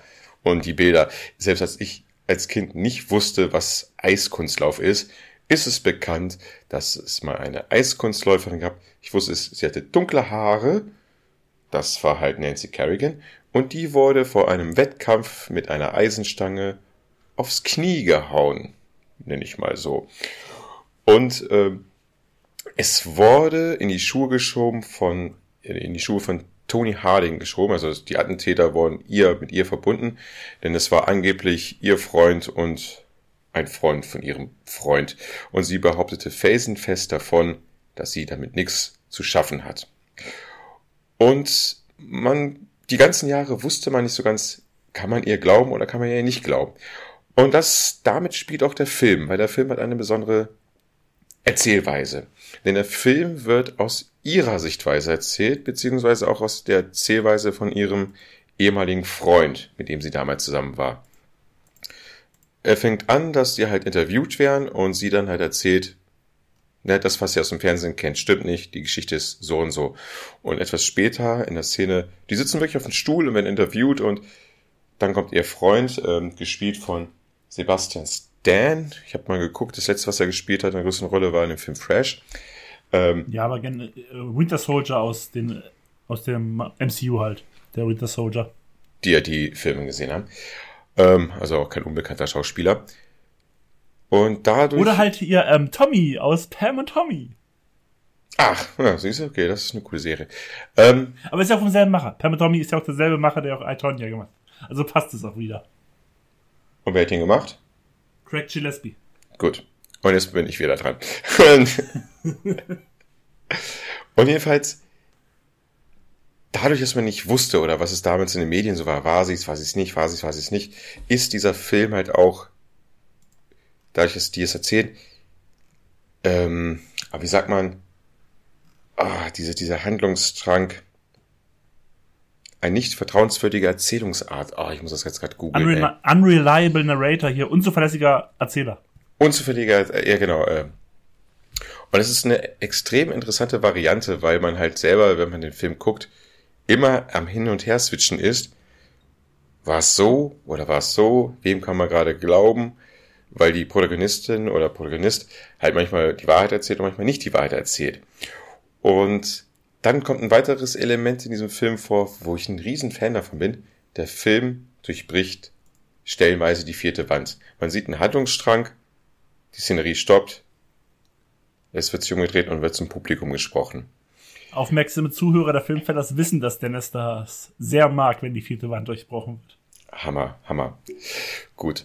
Aber halt, wie gesagt, der Film, eine Biografie von Tonya Harding, es wird Anfang an, an erzählt, von wegen, wie es halt, äh, wie sie als Kind war, wie sie aufgewachsen ist, wie ihre Anfänge waren im Eiskunstlauf und hasse nicht, hasse nicht, hasse nicht gesehen. Wie eine typische Biografie.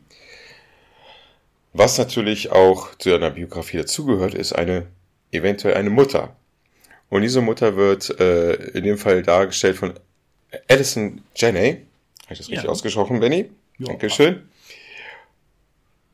Und als ich im Sneak Peek saß mit Lea zusammen, dachte ich mir so, Alter, was ist das für eine geile Rolle? Wie verkörpert sie denn bitte ihre alkoholkranke, wahnsinnige, strenge, teils, nein, teils mehr gewalttätige Mutter, die dann auch zu Recht, 2018 war es ja dann, den Oscar als beste Nebendarstellerin gewonnen hat. Wir sind ein bisschen auch in den Oscar-Wochen jetzt gerade. Ähm, mhm. Ja, sie war mit neben Margot Robbie halt irgendwie auch die Hauptrolle in diesem Film. Und ja, macht einfach Spaß, was noch zu erwähnen ist, warum Tony Harding ja auch nochmal so ein bisschen heraussticht, wo wir auch wieder ein bisschen bei deinem Thema waren, mit, äh, mit deiner neuen Lieblingsserie Deutschland sucht den Superstar, wo es immer Leute gibt, die weniger beliebt sind beim Publikum, war Tonja Harding auch beim US-Publikum, die halt Eiskunstlauf gesehen haben, nicht beliebt, weil sie war halt, ja, ein wenig, sie kommt ja aus, ihre Kindheit wird gezeigt halt, kommt nicht aus den besten Verhältnissen, hm, kann man schon sagen, White Trash, kann man schon ein bisschen in die Richtung ich gehen. Als sagen, White Trash. Halt kurz gesagt, White Trash, also wirklich. Und nicht nur, dass sie aus dieser Ecke kommt, wofür sie halt nichts kann, hat sie es halt weitergetragen. Es waren die 90er und sie lief halt rum wie aus den 80ern, wenn man sich die Bilder mal sieht, was für eine Föhnfrisur da sie hatte oder was für ähm, ja, Kostüme sie getragen hat. Das hat den Leuten da gar nicht gepasst, zu dieser filigranen Eiskunstwelt und auch allein was ich auch ein bisschen krass finde, durch ihren Körperbau. Es gab halt diese Nancy Kerrigan, die halt, oh, die elegante Eisprinzessin. Und dann kam halt diese Tonya Harding, die halt ein bisschen stämmiger war. Stämmiger. Come on, Alter. Wollte ich gerade sagen, stämmig im Sinne vom Eiskunstlauf ist immer noch, ich wünschte, ich wäre das. Also. Ganz genau. Also, ne, im Verhältnis muss man dazu sagen, äh, war sie halt immer die, sozusagen die Buhfrau dieser Szenerie. Obwohl sie halt sportlerisch halt mega Leistung abgeliefert hat. Ich habe jetzt gar nicht geguckt. The Triple X, das ist halt diese vollkommen, ich bin Eiskunstlauf überhaupt nicht, ich habe nie geguckt, Eiskunstlauf, ich glaube, Benny, deine Mutter eventuell. Nee, selbst nicht. Ähm, hat sie ja den Trick gemacht, den sich keiner während eines Wettkampfs getraut hat, jemals, hat sie halt sich getraut. Sie war halt eine Top-Athletin, wurde halt aber nicht akzeptiert von dieser Sport- und Fangemeinschaft. Was sie auch mega halt zerrissen hat. Sie war top und dann gab es halt immer diese Konkurrentin, Rivalin, Konkurrentin, hm, die immer die angesehenere war und sie war halt die böse Eishexe. Und da gibt's eine Szene, ich glaube, die ist auch ein bisschen viral gegangen, wie Margot Robbie vor diesem Spiegel steht, stark geschminkt und halt dieses künstlerische Lächeln aufzieht, um halt der Außenwelt zu gefallen, von wegen, ja, ich lächle für euch, ich bin da doch auch so die Prinzessin. Wahnsinnige, wichtige und bedrückende Szene, finde ich. Ich weiß nicht, hast du den Film überhaupt gesehen, Benny? Natürlich, natürlich. Ich fand den Film super. Also ich bin Weißt du, welche Szene ich meine? komplett bei dir. Ich weiß auch, welche Szene du meinst. Also ich muss auch ganz kurz einfach nur kurzer Einwurf. Ich bin auch ein großer Fan von dem Film. Das, der Film war ein Grund dafür, warum ich mir sehr, sehr viele Craig Gillespie Filme angeguckt habe.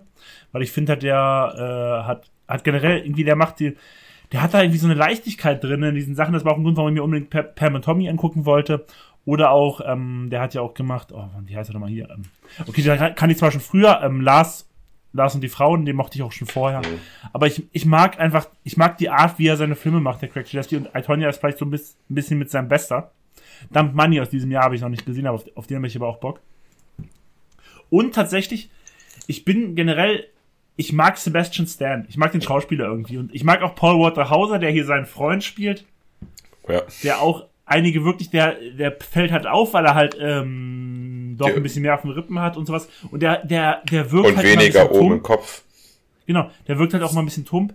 Und aber ich finde halt, der als Schauspieler finde ich den super und der macht, bringt halt auch hier diese Rolle auch so gut rüber. Ich gucke gerade, Sean Eckert heißt seine Rolle, als der Freund von dem Freund von, äh, von Tonja Harding, der dann wahrscheinlich letztlich auch der Ausführende hinter dem Akt war.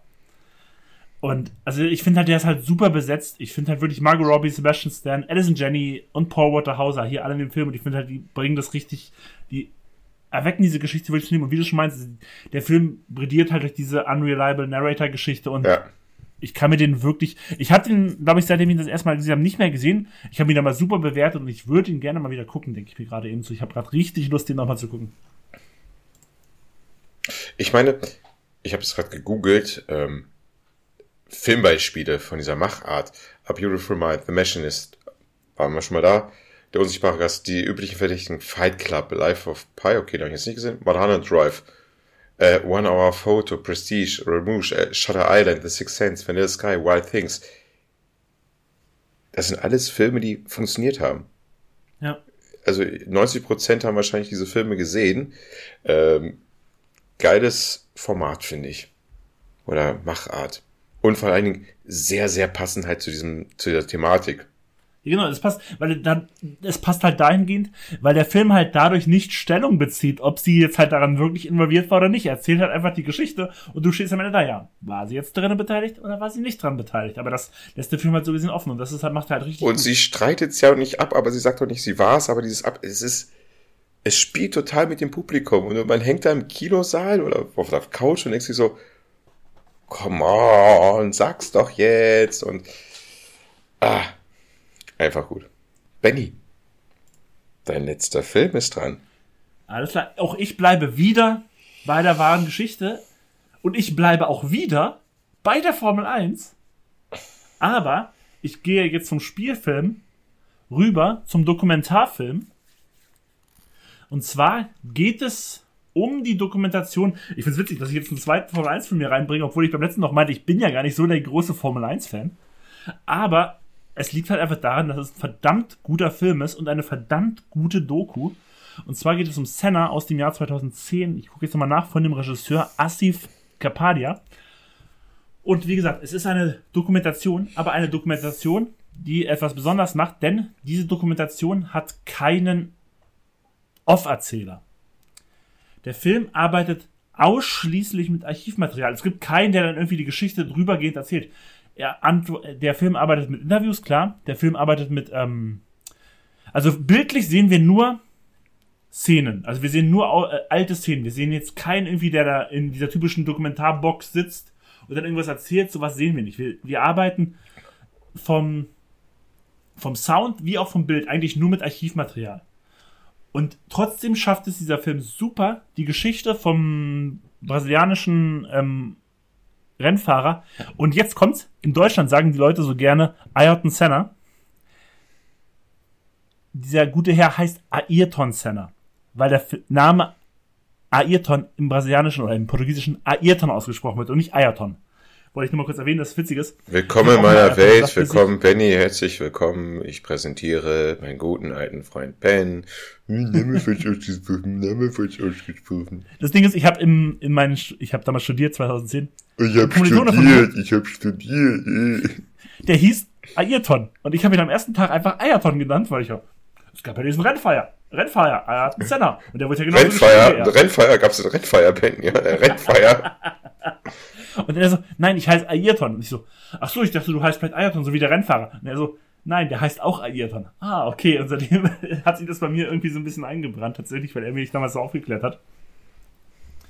Und, ähm, ja, wie gesagt, das, der, der, dieser Film beleuchtet halt das Leben und dann halt letztlich auch, wie viele das vielleicht wissen, den ähm, Tod auf der Rennstrecke vom, ich glaube, zweimaligen Weltmeister. Ich weiß nicht, ob er Nee, das nur einmal dreimaligen. Wie viel? Dreimaligen. sogar. Dreimaligen Weltmeister Ayrton Senna. Und ähm, genau, der hat halt dieses Archivmaterial, der hat aber auch äh, zuvor nie gesehenes Filmmaterial. Und es geht halt wirklich so ein bisschen um sein Leben, wie er so zu ähm, an den anderen Rennfahrern stand. Auch wieder, witzigerweise, wieder haben wir wieder dieses, diesen Rivalitätsding. Auch seine Rivalität zu Alain Prost. Die hatten ja auch immer so eine Fehde, vor allem, weil die teilweise auch noch im selben Team gefahren sind bei McLaren. Da gibt's ja auch so legendäre Sachen zwischen Prost und Senna. Und der Film wurde ja auch mit zahlreichen Preisen ausgezeichnet, weil der halt, ich muss halt sagen, einfach verdammt gut ist. Und das finde ich so witzig. Das ist noch, ja, ja, ich habe studiert. Noch eine witzige weitere Geschichte aus meinem Studium. Ich hatte damals irgendwie eine Diskussion mit einer Kommilitonin. Da haben wir über, uns über Sneaks unterhalten. Und sie meinte so zu mir so, ja, ich habe dann ja hier, war ich mit meinem Freund an der Sneak und dann lief da Senna. Und ich so, ja geil, Mann, der Film ist doch super, der ist einfach so gut gemacht. Und sie so, ja, aber ich habe einfach generell kein Interesse an Formel 1, deswegen fand ich den scheiße. Bin dann irgendwie nach, nach einer halben Stunde rausgegangen. Und ich hing da so, ich so, ich, mein Gedanke war nämlich so, weil ich finde den Film so gut und ich finde ihn einfach so verdammt gut gemacht, dass ich so dachte so, ey, selbst wenn man kein Interesse an Formel 1 hat, ist dieser Film filmisch einfach so krass gut gemacht, dass ich nicht verstehen konnte, wie man aus diesem Film rausgehen kann. Weil ich, ich den einfach so verdammt gut gemacht finde. Und deswegen, und ich habe hier, glaube ich, schon mal, ich habe hier mal ähm, drei welche Fremde reingebracht, eine Doku. Ich habe hier glaube ich, auch mal eine andere Doku reingebracht. Aber nicht viele, wir reden halt hier selten über Dokus. Und ja, es ist eine Doku über Sport, ja, es ist eine Doku über einen Formel-1-Rennfahrer, aber diese Doku ist einfach so gut gemacht, einfach wie gesagt, weil sie halt nur mit Archivmaterial arbeitet, weil sie ohne Erzähler auskommt. Weil sie dieses typische Doku-Feeling teilweise auch gar nicht rüberbringt. Und der ist halt wirklich nicht nur für Motorsport-Fans. Wie gesagt, ich bin selber nicht der allergrößte Motorsport-Fan, aber ich finde, der ist einfach super gut gemacht. Ich finde den filmisch halt echt hervorragend. Also, um fast schon zu sagen, herausragend. Ist einfach ein verdammt guter Film. Ich muss als erstes sagen, komischerweise kam ich so eine Gedankenblase in so einer despotischen Welt, wo du unser Führer bist und wir irgendwie alle viermal mindestens in der Woche in, ins Kino müssen und dort äh, Filme deiner Wahl gucken müssen, irgendwelche rumänischen Kunstfilme und äh, die Namen danach korrekt aussprechen müssen. Und ähm, zweiteres muss ich sagen, mit dem Rennsportart, wenn du wieder, also ich habe den die Doku nicht gesehen, aber ich muss mal sagen, wenn ich mir so die Namen so durchlese, die auch bei diesem Film zu sehen sind, oder wie vorher bei Rush, das waren echte Typen noch. Also, weißt du, was ich meine? Das sind so, da sind Ja. wir wieder bei, nimm mir jetzt Rennfahrer, äh, Verstappen, Hamilton, Da hört's auf, ne? Ja, muss ich schon, müsste ich mich jetzt schon echt mal äh, überlegen. Aber nenn mir die Saison von 96, 97, kann ich dir mehrere Fahrer nennen. Irgendwie, das zählt mehr. Ich weiß es nicht. Irgendwie, ah, Senna, Adrian Prost, dann äh, bist du da wieder bei Ron Dennis und Frank Williams, dann gehst du später weiter zu Ja, Chuck genau, die kommen ja alle vor in dem Film. Das ist halt. richtig, Da- äh, Damon Hill, oder, das ist Nostalgie pur auch irgendwie dann. ja. Mann, Mann, Mann, ey. Natürlich könnte man sagen, ja, jetzt reden hier wieder die alten weißen Männer vom Krieg, aber sorry, aber das war halt einfach eine verdammt interessante Zeit. Vor allen Dingen, man muss halt wirklich sagen, es liegt natürlich auch daran, wir hatten ja nichts. Das, liegt, das ist im Fußball so, das ist in der Formel 1 so, das ist in jeder Sportart so. Diese Post-Match-Interviews und sowas. Diese Menschen, die da stehen, die heutzutage da super Athleten sind, kann man nichts gegen sagen. Die sind heute wahrscheinlich viel, ein Vielfaches athletischer, als es die Sportler damals waren. Alle Aber die haben natürlich alle Medientraining, Medientraining von morgens bis abends genossen. Den wird vor den Interviews kommt der Medienvertreter. Ich arbeite ein bisschen in dem Bereich, ich weiß es. Der sagt denen nochmal dazu, es kann sein, dass du hier und da, hier und darauf und darauf angesprochen wirst. Wenn das kommt, sag das und das und das. Das ist heute gang und gäbe in diesem Bereich. Yep. Und sowas war halt damals nicht. Und wenn hier mit Archivmaterial gearbeitet hat, dann siehst du da halt wirklich nur Charaktere. Ja, Benny, gib nicht so an, du mähst den Rasen im Hintergrund, also. ähm, Müssen die auch, weil sonst werden sie ja komplett ausgeschlachtet von wegen, äh, der hat das und das gesagt und sonst was. Oh, nee. Das klingt jetzt auch wieder so alter weißer Mann. Geschichte, als ob ich hier Montag mit meinem Traktor über die Straße fahre. Gott, so bin ich ja, weiß Gott nicht, ich bin das Gegenteil davon. So schnell kommt man in diese Richtung rein. Oh Mann. Aber ich glaube, die Leute, die uns zuhören, wissen, wie wir zu gewissen Sachen stehen. Ah. Willst du mal zu deinem dritten Film kommen, Dennis? Ja, da sind wieder alte weiße Männer mit drin. Oh, oder, das finde ich gut. Das passt jetzt zum heutigen Thema. Oder äh, beziehungsweise nur oder beziehungsweise weiße Menschen und ein schwarzer großer Mann. Ah ja, alles klar. ähm, ich komme zu The Blind Side. Deine große Chance oder wie heißt der deutsche Titel noch weiter? Ja, irgendwie. Hat Ich weiß es jetzt nicht genau deutsche Titel haben immer noch so, so ein Zusatzding, irgendwie ist ein Überbleibsel aus den 90ern, glaube ich. Die große Chance. Ja, genau. Keine Ahnung, also ich habe hier nichts explizit immer gegen deutsche Titel, aber das dran zu hängen, die große Chance ist so. Naja, gut, hat sich irgendjemand bei dabei was gedacht. Nicht. Ähm, ist auch nach einer wahren Geschichte von dem, ähm, oh, da haben wir ziemlich viel aufgeschrieben von dem Official Tackle ähm, Michael O'Hare. O'Hare? O'Hare. Ja, äh, The Big oh. Mike. Ja, der Film beginnt. Ich finde, der hat einen starken Anfang, dieser Film. Und zwar wird es dann ähm, aus dem Off von Sandra Bullock erzählt, wie halt oh, 1980 schießt mich tot ähm, bei so einem Monday Night Football Spiel. Es geht um einen Football-Spieler ein Quarterback. Warte, ich habe den noch aufgeschrieben. Ich habe mir den Namen nicht aufgeschrieben. Warum habe ich mir den Namen nicht aufgeschrieben? Ich Arschloch. Na egal. Es gibt halt so einen Football-Move, der halt, ich glaube, die Football-Fans da draußen wissen, an welchen Move ich meine.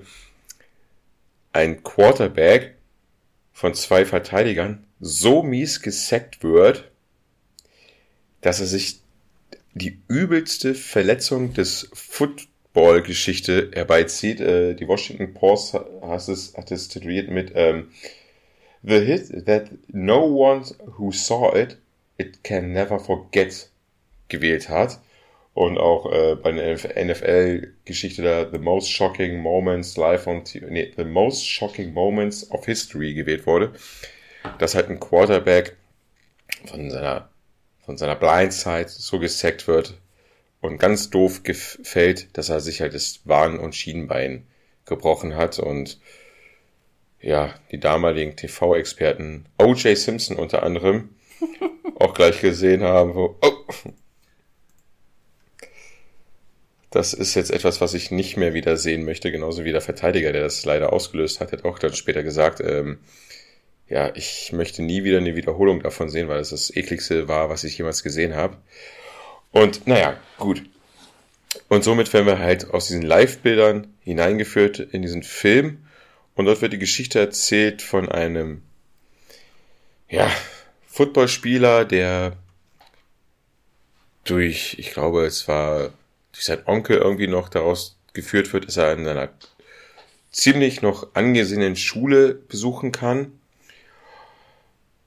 und ähm, ja, aber eigentlich aus sehr ärmlichen Verhältnissen aus einer sehr schlechten Gegend aus Memphis kommt. Seine äh, Mutter ist irgendwie drogenabhängig, sein Vater hat er nie kennengelernt und dort halt, halt als ja, gefühlt Obdachloser dann abends durch den Regen spazieren geht, nach Hause geht und dort aufgegriffen wird von einer weißen Bilderbuchfamilie.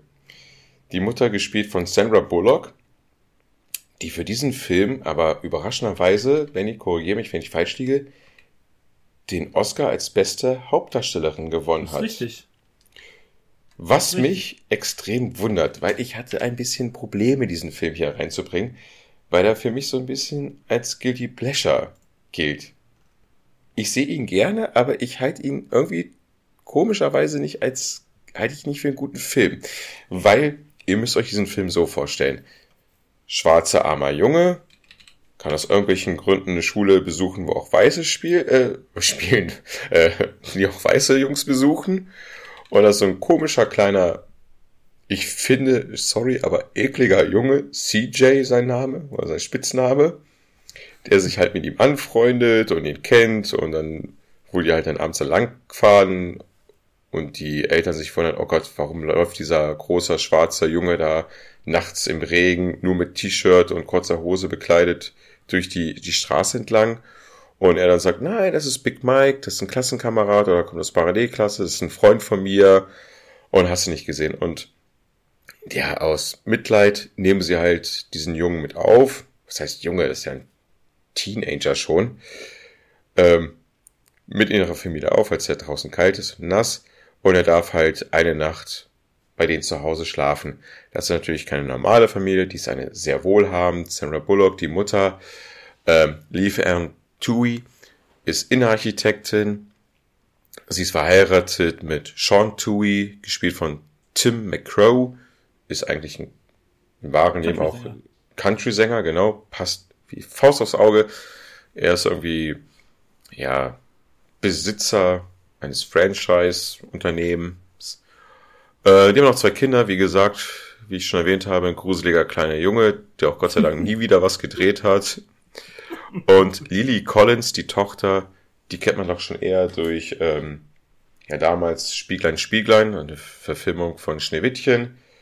To the Bone, eine, glaube ich, habe ich nicht gesehen, eigentlich, glaube ich, gar nicht mehr so schlechte, schlechter Film über Magersucht auf Netflix.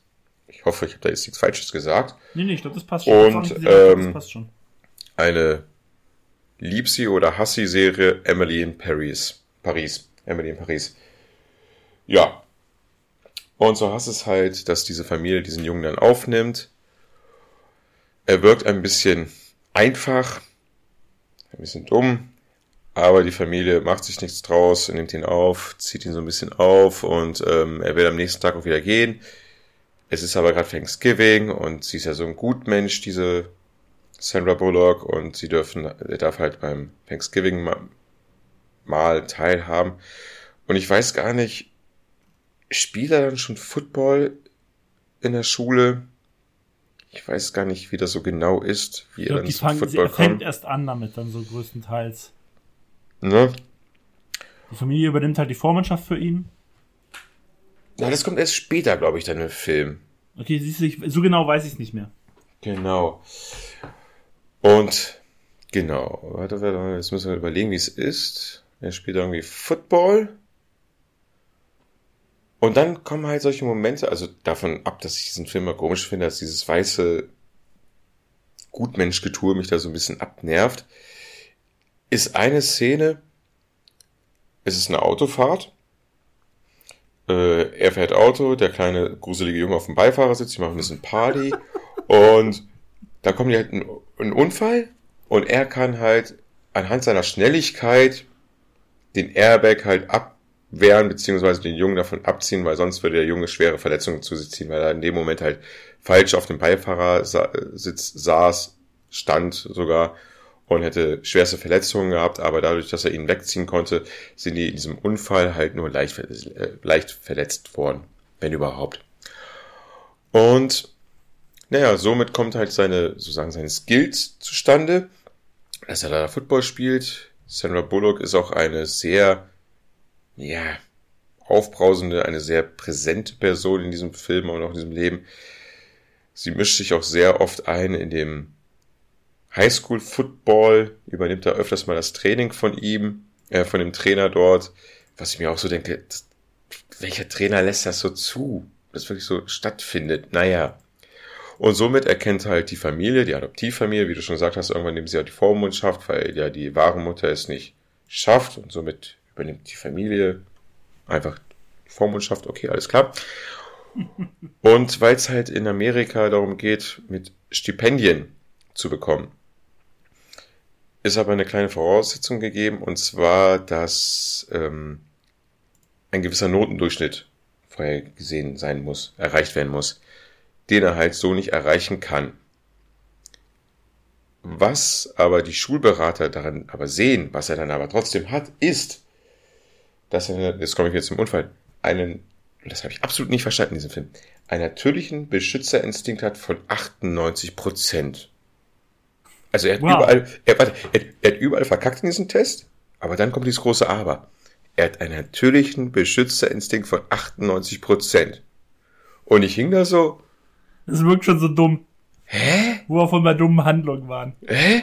Also ich habe wirklich nicht viel aufgepasst in der Schule, aber ich glaube, das wurden wir nicht abgefragt. Und was hat das damit zu tun? Und was hat das mit Football zu tun? Und wann wurde das, äh, das, das hat sich für mich absolut nicht erschlossen. Vielleicht die Frage der Woche Thematik ein bisschen aufgegriffen. Raff ich nicht. Und sind sie total optimistisch, okay, jetzt, wenn er das hat, dann schafft er den Rest auch, dann schafft er halt diesen Notendurchschnitt und er kriegt ein Stipendium halt für eine Uni.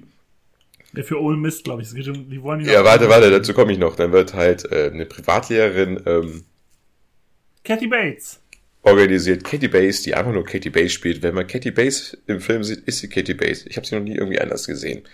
Ist halt irgendwie für mich immer Dolores oder Misery für mich auch fast dieselbe. Naja, ist egal. Ähm, tja, und dann geht's natürlich darum, welche ähm, Universität er dann besucht. Die, die Universität, of Tennessee, wo der Film spielt, in Memphis, oder halt geht er in Mississippi zur Universität, was halt gerne die Mutter halten möchte, weil die halt aus Mississippi kommen und sie hasst die Universität von Tennessee. Auch ein Handlungsstrang, den ich total dämlich finde. Warum hat sie da so einen Hass auf diese Uni?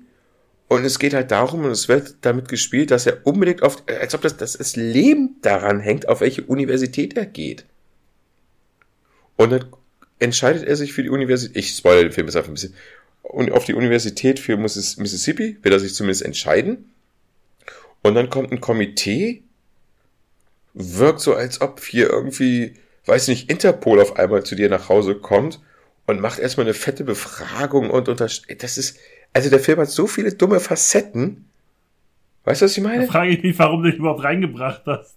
Guilty Pischer, Digga. Und dann, dann, dann ist es nochmal so ein Handlungsstrang, oh Gott, ist das spannend, für welche Uni entscheidet er sich, weil in, in, dem einen Moment war er dann auch wieder sauer auf seine Adoptivmama, von du manipulierst mich doch, und dann hat sie keine Handlung, und dann sitzt sie, glaube ich, Gedanken verloren an ihrem großen Fenster, die hat lauter große Fenster in ihrem Haus, oh Gott, macht das, oder hasst er mich, macht das, oder hasst er mich, für welche Uni entscheidet er sich, und ich denke mir so, was sind das für Probleme jetzt auf einmal, auf welche Universität er gehen soll? Also das hat so einen Spannungsbogen dann am Ende, von wegen, für welche Universität er sich entscheidet. Und ich denke mir so, was soll der Scheiß? Und was zur Hölle hat dieser natürliche Beschützerinstinkt von 98 Prozent und wie wurde der verdammt nochmal ermittelt? Das frage ich mich bis heute. Also, ich weiß es nicht. Ich werde mir den Film auch mal wieder irgendwann reinziehen, aber ich finde diesen Film auch irgendwie so oft einfach nur bescheuert, ey. Aber irgendwie hat er auch wieder seine schönen Momente. Aber der Footballspieler ist ja nach einer wahren Begebenheit. Den Footballspieler gibt's ja wirklich. Der hat dann bei den Baltimore Ravens gespielt, bei am Ende auch bei den Tennessee Titans. Da ist er wieder zu Tennessee gewechselt. Äh, sich der Kreis. Ist selber kein Fan von diesem Film kann ja, ich auch verstehen. Ja die dann später noch kam. Kann, musst du mir dann gleich erzählen. Kann ich auch verstehen, weil er wirklich als dummer Typ da abgestempelt wird. Wo selbst so ein kleiner, gruseliger Achtjähriger ihm Football-Moves erklären muss. Anhand von Salzstreuern und sonst was. Also, Benny, erzähl mir die Story und erzähl mir mal bitte, Ja, wie dem können wir ja mal zur, Beschützerinstinkt. zur Kontroverse kommen, die ja in den letzten zwei Jahren so aufkam. Denn mittlerweile stehen sich beide ja auch ge gerichtlich mehrfach gegenüber, die Familie Tuhi und Michael Oha. Weil er ihnen vorwirft, sie ausgenutzt zu haben, sich an ihnen bereichert zu haben. Und ähm, dass er, dass die halt mit dem Film ganz viel Geld verdient haben und er halt auch nichts bekommen hat, dass, dass er wirft ihn, glaube ich, irgendwie vor 15 Millionen untergraben zu haben, die eigentlich ihm gehört hätten. Und ich glaube, die haben sich mittlerweile schon sehr häufig vor Gericht gesehen und deswegen ist das. Ich habe irgendwie ganz viele komische Artikel und wie es halt heutzutage in sozialen Medien ist, da wird dann plötzlicherweise irgendwelche Sachen Sandra Bullock vorgeworfen, wo ich mir denke, so, was können denn die Schauspieler, die in dem Film damit gespielt haben, dafür, die können da gar nichts für. Die sind ja nicht die, die hinter der, die hinter der ganzen Produktion stehen. Deswegen, also, aber es gibt wohl, also mittlerweile sind wohl die Tuis und Michael Oha, die sind auch nicht mehr so enge, die sind, Also, die sind eher es- es- genau gegeneinander. Also es ist doch eine richtige Familie geworden, Ja. sozusagen. Und wahrscheinlich ist es das, was äh, denen am Ende des Films oder im letzten Filmdrittel vorgeworfen haben, der Familie vielleicht auch ein bisschen wahr geworden. Wer weiß. Das war ja gut, dass diese Inspektorin da reinkam und erstmal eine richtig krasse Befragung gemacht hat. Wurdest du beeinflusst? Ja, gut, aber wahrscheinlich ist es auch wirklich so, weil da halt dann doch Gelder dahinter stecken. Weil diese Spieler sind ja dann, wenn sie dann aus dem College Football dann gedraftet wird und gedraftet werden und dann im Profisport spielen, dass halt Ausbildungsvergütungen bezahlt werden. Kennt man ja selbst hier im Fußball irgendwelchen Amateurenvereinen. Und da wird's halt nicht um 5000 Euro gehen, sondern ein bisschen mehr. Und deswegen ist es schon wichtig, welche Universität dann halt den Zuschlag für diesen Footballspieler bekommt. Die dann später halt als Investition dann von den richtigen NFL-Teams dann die richtig fette Kohle bekommen. Ja, wie gesagt, es geht vorhin, glaube ich, auch um die, Aus um die Einnahmen des Films und der, des Buchs, das dahinter steht. Ja, ja, später, das ist ja da, da, das, was du dann erzählt hast, aber dann, was im Film dann äh, thematisiert wird, dass dann eine Untersuchung kommt von wegen, okay, Ja. wie sehr wird das jetzt äh, beeinflusst von dieser Familie, die aus Mississippi stammt, diesen Jungen da adoptiert und ähm, auf einmal er sagt, ja, ich will nicht zur örtlichen Universität, sondern ähm, zum Nachbarstaat hinaus dann. Aber dieses ganze, ach, diese, aber wahrscheinlich ist es wirklich so. Ich meine, wo sind wir gerade in Tennessee? So stelle ich mir da Familien auch vor, die Geld haben. Sage ich als alter brauner Mann. Hellbraun, ich muss es nicht übertreiben. Tja, du hast keinen Film mehr, Benny. Nee, ich auch nicht. Ich meine, ich nicht. Du auch nicht, oder? Also wie gesagt, ich hatte ja vorhin am Anfang schon gesagt, wir haben ja auch schon in anderen Filmen über Sportfilme gesprochen. Also man muss ja wirklich sagen, die kamen bisher auch nicht wenig vor bei den Filmfellers. Deswegen, ich hätte auch heute über Warrior, Moneyball und sonst was reden können, aber ich habe halt schon über die geredet, warum soll ich es dann nochmal machen? Deswegen habe ich andere genommen. Weil Moneyball scheiße ist. Und welche Filme wir auch noch äh, erwähnen können, ist Der kickende Müllmann mit Tony Dancer, der halt als Müllmann eine außergewöhnliche Kickerfähigkeit hat, weil jedes Mal gegen den Müllwagen tritt, also gegen dieses Mechanismus, dass die Mülltonne da irgendwie reingeht, und von den Philadelphia Eagles, Benny, entdeckt wird und dort als Kicker engagiert wird. Und dann halt Höhen und Tiefen im Team hat. Fernsehfilm, den ich vor über 20 Jahren gesehen habe und irgendwie noch im Gedächtnis habe, weil Tony Dancer.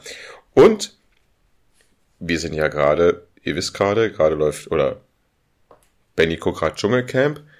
Wir sind gerade bald im Februar. Football steigt an. Äh, an jedem verdammten Sonntag, Benny. Keiner hat diesen Film mit reingebracht. Und soll ich dir was Das sagen? stimmt. Soll ich dir was sagen? Ich finde ihn auf keiner Streaming-Seite Ist schwierig, ne? und ich habe diesen Film erst einmal in meinem Leben gesehen, deswegen. Okay, das ist krass. Ich hatte ihn mir damals nie auf DVD geholt, weil irgendwie, Ich hatte ihn mal auf DVD, aber ich glaube, ich habe ihn nicht mehr. ja, vielleicht habe ich mir dann davon von dir ausgeliehen, ich habe ihn dann einmal geguckt, ist klar. Aber dadurch, dass er jetzt auch irgendwie nicht zu finden ist, keine Ahnung warum, ich habe ihn bis jetzt nur einmal gesehen in meinem Leben. Es geht um an jedem verdammten Sonntag von Oliver Stone mit irgendwie zig bekannten Schauspielern. Jamie Foxx, yay, yay. Cameron Diaz, Und LL Cool J. Foxx, LL Cool J, Dennis Quaid, Char nee, nicht Charles Heston, äh, James Woods, ähm, auf jeden Fall zig, also wirklich, da sind noch ganz, ganz viele bekannte Nasen. Es geht halt auch so um ein fiktives Miami Football Team, wo es dann auch so um die Quarterback-Frage geht. Einwendungen? Grüße gehen an Wy- Wyoming oder Montana Person. Eigentlich Wyoming, ne? Aber Ja, es, eigentlich ist, Wyoming. es, es bleibt Montana Person. Aber der Name Montana ist einfach cool. Auf jeden Fall. Hat ja damals gesagt, daran kann ich mich erinnern.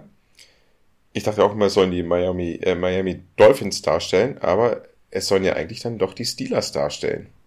Ja, weil die nur das Logo auf einer Helmseite haben. Und schwarze Kleidung. Ja, und ich meine, die Miami Dolphins kommen im Film ja auch vor. Es sind dann da die Miami Sharks und die Miami Dolphins kommen ja beide vor in dem Film. Die Dolphins kommen wirklich drin vor? Ja, Als Miami Do Dolphins? ja. Die Szene, wo der eine das Auge verliert? Sind Ich weiß nicht mehr genau wo, aber die Miami Dolphins werden auf jeden Fall erwähnt. Ja gut, dann kennst du ja schlecht wirklich die. Okay. Aber ja, aber ich, ich muss auch sagen, es ist halt irgendwo, jetzt reden wir, haben wir tatsächlich noch einen siebten Film drin, aber ist ja okay. Aber es ist tatsächlich auch irgendwie ein Oliver Stone-Film, ne? Also Mm. das ist jetzt äh, nicht so reiner Sportfilm. Das hat halt so, geht vor allen Dingen so auch um viele Mechanismen, auch so wie Spieler fit gespritzt werden, wie mit denen umgegangen wird und sowas. Es hat halt wieder so eine sehr gesellschaftliche relevante Seite, wie es halt auch so ein bisschen typisch ist, Entschuldigung, bei Oliver Stone-Filmen. Wahrscheinlich hat Oliver Stone diese Medikamente selber ausprobiert und dann die Szenerie, äh, die Szenerie, äh, die Szene gedreht, wo Al Pacino mit Jamie Foxx äh, diskutiert haben und im Hintergrund Ben Hur läuft. Und die Szene so lange dauert gefühlt, wie Ben Hur auch läuft. Ganz wilde Schnitte und sonst was dann, ja. Ein, ein, ich muss sagen, nicht ein, also kein Film nach Schema F.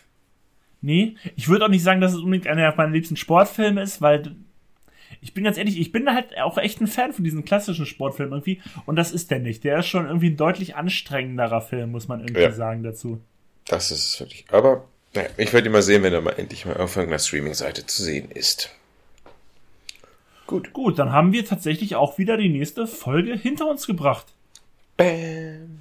Dann starte du mit der Abmod. Ich mach das Ich wollte sagen, ich habe jetzt auch irgendwie nicht, ich wollte irgendwie einen schönen Übergang schaffen zur Abmoderation, aber mir fällt auch gerade nichts ein, ich bin gerade irgendwie komplett leer im Kopf.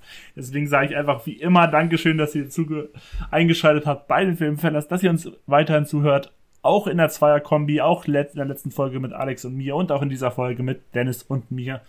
Und mal schauen, was uns die nächste Folge bringt. Vielleicht gibt's auch mal wieder ein Verhör oder irgendwas anderes. Wir werden sehen.